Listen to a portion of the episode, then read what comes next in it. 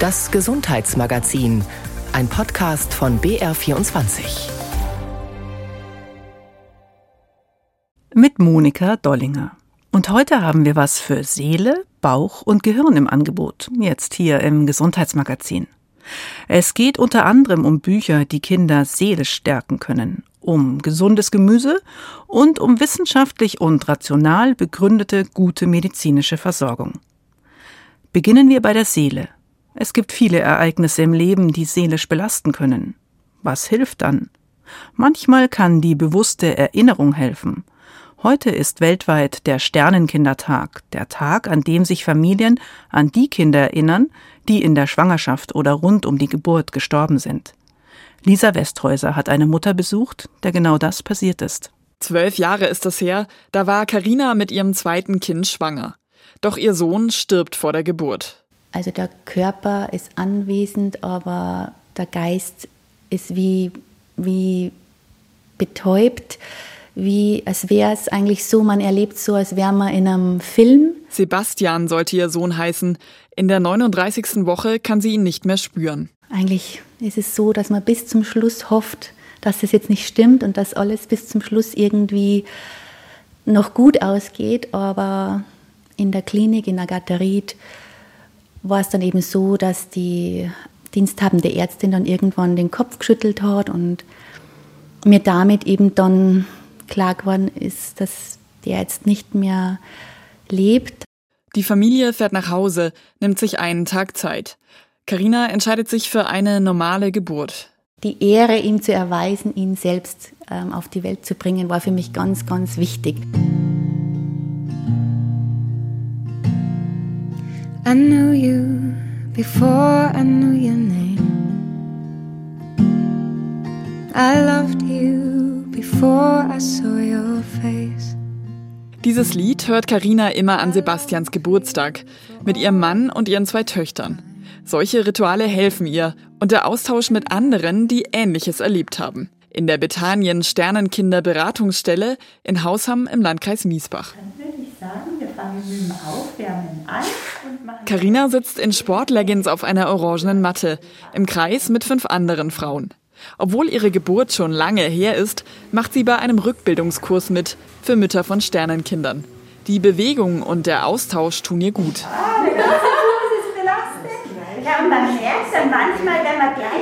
Freunde und Familie haben Karina nach Sebastians Tod sehr gut unterstützt. Trotzdem hat sie sich oft einsam gefühlt. Ich war zum Beispiel auch gleichzeitig schwanger mit anderen Freundinnen und irgendwie, es war gar nicht Basemann oder so, aber ich habe gespürt, dass sich was verändert hat, dass das für die anderen auch schwierig ist, umzugehen. Sie haben ja jetzt ihr lebendes Baby da auf der Welt und, und die Karina nicht. Bianca Steinbauer weiß, wie schwer sich das Umfeld oft tut.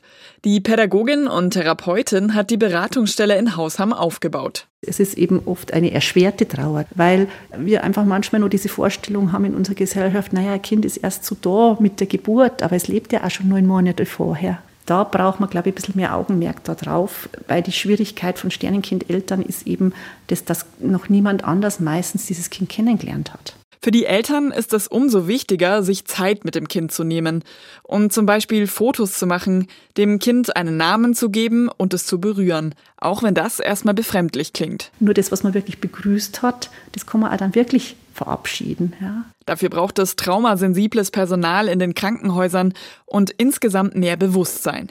Da habe sich schon viel getan, sagt Bianca Steinbauer. Noch vor zehn Jahren wurden Sternenkinder nicht mal beerdigt. Und dann machen wir die Aufschlagbewegung hoch und vor. Doch spezielle Einrichtungen wie die in Hausham sind immer noch sehr selten, vor allem auf dem Land in Bayern. Da fehlt es auch an finanzieller Förderung. Das wäre auf jeden Fall ein Wunsch, dass da die Politik ein bisschen hinhört und einfach versteht, wie präventiv diese Arbeit ist. Denn es geht um die seelische Gesundheit der ganzen Familie. In Hausham gibt es deswegen nicht nur Angebote für Mütter wie den Rückbildungskurs, sondern auch Wanderungen für die Väter und Aktivitäten für Geschwisterkinder. Angebote, die Karina sehr geholfen haben. Es geht nicht nur um Trauer, sondern wir treffen uns ja auch gemeinsam, um einfach uns zu verbinden und haben da auch schöne Momente gemeinsam. I longed for you for all of that time. And I'll keep your heart in mein. Sich gemeinsam verbinden, um seelische Schmerzen zu teilen. Das hilft. Helfen können auch Bücher. Eine Nürnberger Kindertherapeutin stellt gerade eine Bibliothek mit Leseempfehlungen zusammen, die Kindern zur Seite stehen, wenn sie mit Depressionen, Ängsten oder anderen psychischen Belastungen und Erkrankungen kämpfen. Ulrich Tribin stellt das Projekt vor, bei dem auch schon eine Buchhandlung mitmacht. Die Buchhandlung Jakob in der Nürnberger Altstadt. Buchhändlerin Stefanie Salmen hat seit einiger Zeit ein eigenes Regalfach zum Thema Kinderpsychologie. Da finden sich Ratgeber für die Eltern, aber auch Bilderbücher, Comics und Geschichten für die Kinder selbst. Wir haben Bücher zu dem Thema Körperbewusstsein, natürlich Trauer, traurig sein, zum Thema Mobbing, Depressionen bei Kindern, Selbstwertgefühl, zum Thema Pubertät und auch natürlich Bücher, die so ein bisschen erklären, auch wenn erwachsene Angehörige vielleicht von Depressionen oder so betroffen sind. Ein Junge, dem eines der Bücher geholfen hat, ist der zehnjährige Lionel. Vor bald zwei Jahren ist sein einäugiger Kater Henry gestorben, zu dem er ein sehr liebevolles Verhältnis hatte, erzählt Lionel. Über seinen Tod ist er nicht hinweggekommen oft sehr traurig gewesen und hat abends nicht einschlafen können.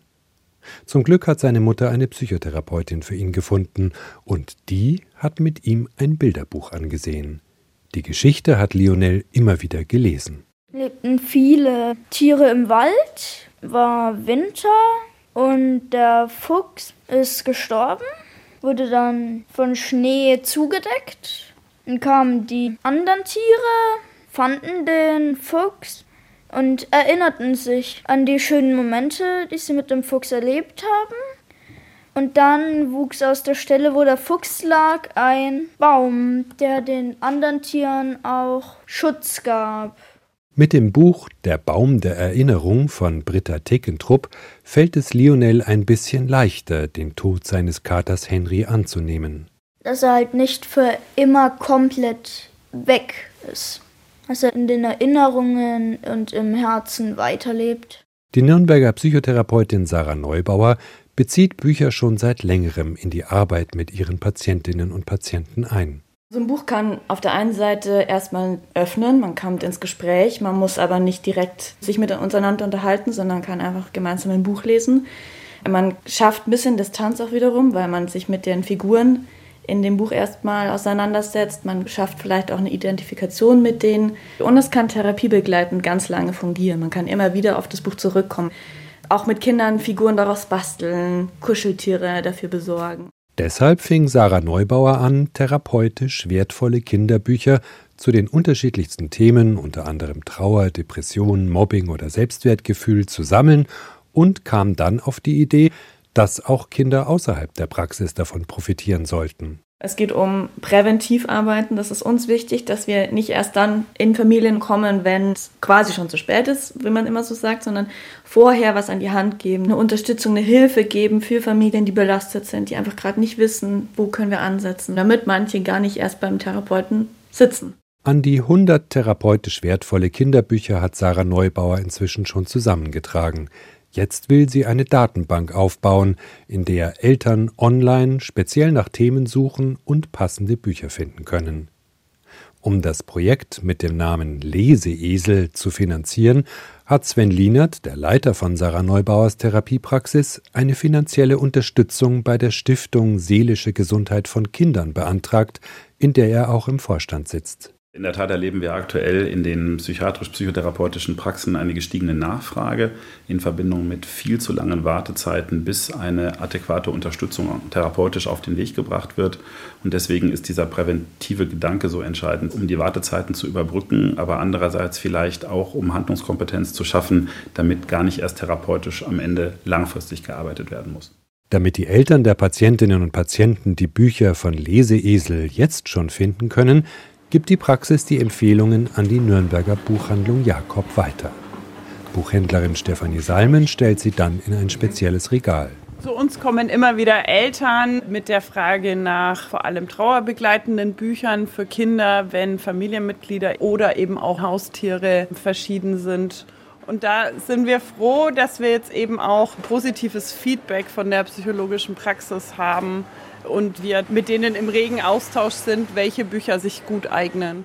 Sobald die Internetseite www.leseesel.de online ist, sollen dann auch alle anderen Buchhandlungen oder Eltern und Verwandte die Datenbank benutzen können. Wenn Sie für das Projekt Leseesel oder andere Projekte der Stiftung Seelische Gesundheit von Kindern spenden wollen, den Link finden Sie unter br24.de-sonntag. Sie hören das Gesundheitsmagazin. Was ist gute Medizin? Welche Behandlung ist für mich die beste? Bei der Antwort auf diese Fragen spielte lange Zeit fast ausschließlich die Erfahrung einzelner Ärzte und Ärztinnen eine zentrale Rolle. Seit gut drei Jahrzehnten wird jedoch die sogenannte evidenzbasierte Medizin immer wichtiger. Nikolaus Nützel erklärt, was das für den medizinischen Alltag bedeutet. Ja, herzlich willkommen in unserer Praxis. Machen wir einen kleinen Rundgang. Wolfgang Blank betreibt mit mehreren Kolleginnen und Kollegen eine Hausarztpraxis in Kirchberg am Wald. Es ist über 20 Jahre her, dass er sich als niedergelassener Arzt selbstständig gemacht hat. An eine Erfahrung, die er damals machte, erinnert er sich immer noch gut. Sie müssen sich vorstellen, Sie sitzen dann in einer Praxis, haben vier Krankenhäuser in der Umgebung und haben gelernt, welche Medikamente nach einem Herzinfarkt für das nächste halbe oder eine Jahr gegeben werden müssen. Und dann stellen Sie fest, dass jedes Krankenhaus das komplett unterschiedlich macht und es auch unterschiedlich begründet. In vielen Kliniken gäbe es auch heute noch sozusagen jeweils eigene Denkschulen, wenn es darum geht, was die beste Behandlung ist, sagt Blank. Aus diesem Grund kommt es dazu, dass in verschiedenen Kliniken, in denen eine große Hierarchie herrscht, natürlich der Chefarzt bestimmen kann, was an Therapie an Patienten gemacht wird und da unter Umständen die Wissenschaftlichkeit verloren geht. Bei der Behandlung von Kranken sollte aber nicht im Mittelpunkt stehen, was ein Chef oder eine Chefin in einem Krankenhaus oder auch in einer Praxis für richtig hält, findet der Allgemeinarzt. Er will sich möglichst danach richten, welche Erkenntnisse in groß angelegten Studien gewonnen werden. In der Medizin werden solche Erkenntnisse Evidenz genannt. Blank weiß, dass es bei manchen Patienten auf Vorbehalte stößt, wenn sie mit dem Begriffspaar evidenzbasierte Medizin konfrontiert werden. Auch unter Ärztinnen und Ärzten gibt es immer wieder den Einwand, viele medizinische Studien würden in den Elfenbeintürmen der Wissenschaft erstellt, fernab der Wirklichkeit in den Praxen. Aber er habe in mehr als 20 Jahren durchgängig die Erfahrung gemacht, dass die Herangehensweise der evidenzbasierten Medizin sich bestens bei ganz konkreten Alltagsproblemen anwenden lässt, sagt Blank. Als Beispiel nennt er ein fiktives Gespräch mit einem Patienten, der hohen Blutdruck hat und auch zuckerkrank ist. Sie haben einen Blutzucker, Sie haben den hohen Blutdruck, wäre zum Beispiel ein ACE-Hämmer das Mittel der Wahl, hat aber die Nebenwirkungen, dass man einen Reizhusten bekommen könnte. Man könnte auch einen Beta-Blocker geben, hat die Nebenwirkung, dass es unter Umständen zu Reaktionsstörungen kommt. Wir können ein Amlodipin nehmen, einen Calcium-Antagonisten, macht aber oft Schwellungen der Beine. Sie haben eh schon leicht geschwollene Beine. Und äh, dann kann man mit dem Patienten gemeinsam erörtern, welche Wirkung und welche Nebenwirkung für ihn tolerabel ist und beginnt damit der Therapie. Die Idee, möglichst objektiv zu erforschen, was Patienten wirklich hilft und was nicht, ist schon mehrere Jahrhunderte alt. Als Geburtsstunde der evidenzbasierten Medizin gilt eine Untersuchung, die der englische Schiffsarzt James Lind vorgenommen hat. Er wollte wissen, was gegen die Krankheit Skorbut hilft, an der früher viele Seeleute erkrankten und auch starben.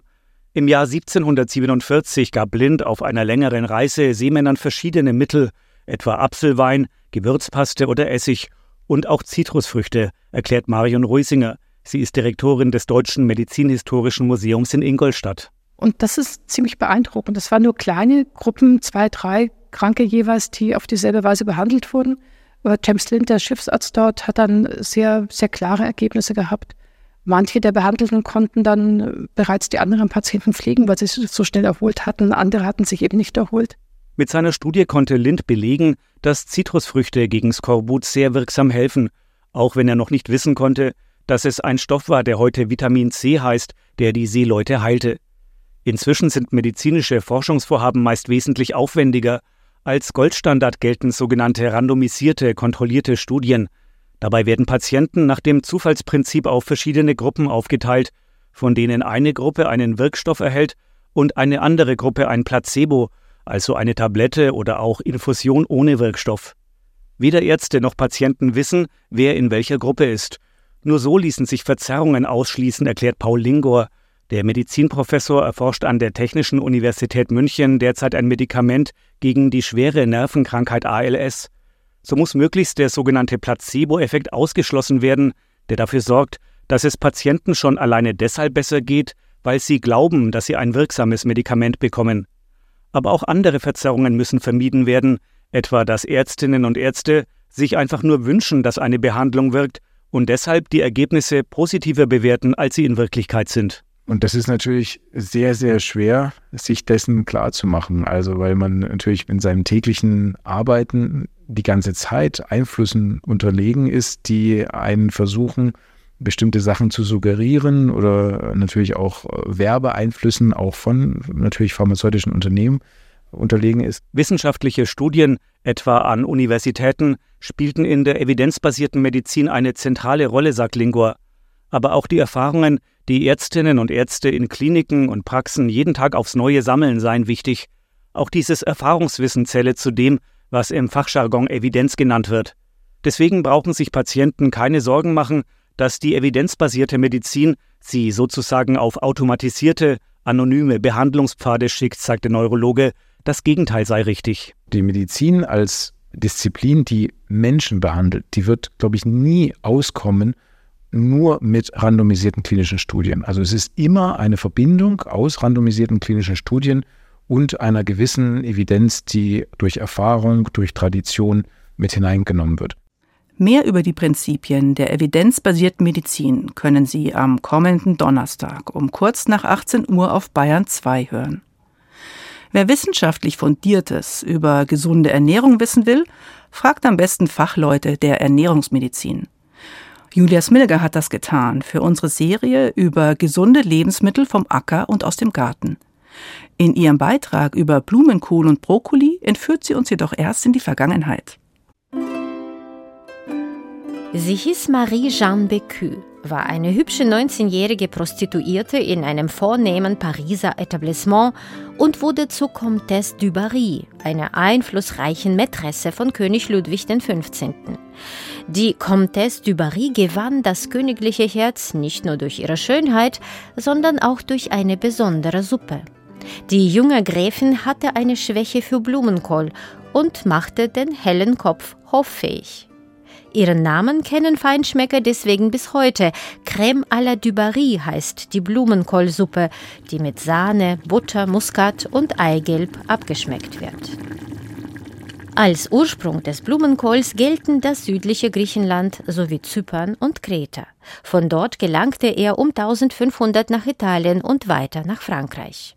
Auch Brokkoli stammt aus dem Mittelmeergebiet und wurde ursprünglich überwiegend in Südeuropa angebaut. Vor 200 Jahren wurde er erstmals in Deutschland kultiviert. Blumenkohl und Brokkoli gehören botanisch derselben, sehr formenreichen Art Brassica oleracea an, zu der auch Weißkohl, Rosenkohl oder etwa Kohlrabi gehören, sagt Professor Hans Hauner. Er ist Leiter des Zentrums für Ernährungsmedizin an der Technischen Universität München. Im weitesten Sinne gehören die ja zu den Kohlgemüsen und sind auch von der Zusammensetzung her da ganz ähnlich. Es sind viele Vitamine mit dabei die da gut sind. Und es ist wirklich etwas, was man auch in größeren Mengen dann gut zubereiten und gut konsumieren kann. Vergleicht man Blumenkohl mit Brokkoli, so ist das grüne Gemüse der Favorit, was gesunde Nährstoffe angeht, sagt die Ernährungsberaterin Susanne Schmidt-Tesch. Der Brokkoli schneidet gegenüber dem Blumenkohl tatsächlich etwas besser ab. Und zwar zum Beispiel beim Vitamin C, da enthält Brokkoli ungefähr das Doppelte und auch beim Kalzium in etwa. Insofern gilt Brokkoli eher als ein kalziumreiches Gemüse, zum Beispiel, wo jetzt auch Veganer sich eine gewisse Menge an Kalzium eben holen können an der Stelle. Auch beim Carotin und bei den sekundären Pflanzenstoffen da zählt das Carotin mit dazu, schneidet der Brokkoli etwas besser ab. Oft wird das Gemüse daher als Superfood gesehen, das sogar entzündungshemmend wirken soll. Doch Hans Hauner rät dazu Vorsicht. Natürlich gibt es wie immer bei Pflanzenarten Studien, meistens bei Tieren, wo man irgendwelche Extrakte nimmt und dann irgendwas beobachtet und dann da gleich auf den Menschen überträgt. Da muss man immer vorsichtig sein. Ich sage das bewusst, aber mit Brokkoli kann ich jetzt keine Krebskrankheit verhindern oder heilen. Aber auch Blumenkohl kann in puncto gesunde Ernährung punkten.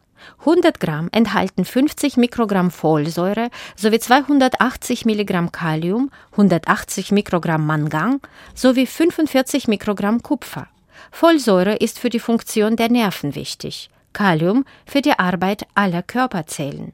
Mangan und Kupfer sind als essentielle Spurenelemente an der Entsäuerung der Muskulatur beteiligt und wirken antioxidativ. Sowohl Brokkoli als auch Blumenkohl sind kalorienarm und so verträglich, dass sie sich für die Babykost hervorragend eignen. Brokkoli dürfte noch etwas besser verträglich sein als der Blumenkohl, aber auch beim Blumenkohl, wenn man den Strunk jetzt nicht mit verwenden würde, ist die Verträglichkeit auch ein bisschen besser. Ja, da sind eben mehr Ballaststoffe eben sozusagen drin oder ja, mehr diese Pflanzenstoffe, die eben auch Blähungen verursachen können. Das sind eben auch die Ballaststoffe letzten Endes und die sind im Strunk eben mehr vorhanden als in den Röschen. Aber grundsätzlich kann man bei beiden Gemüsearten den Strunk verwenden, indem man ein bisschen schält und klein schneidet.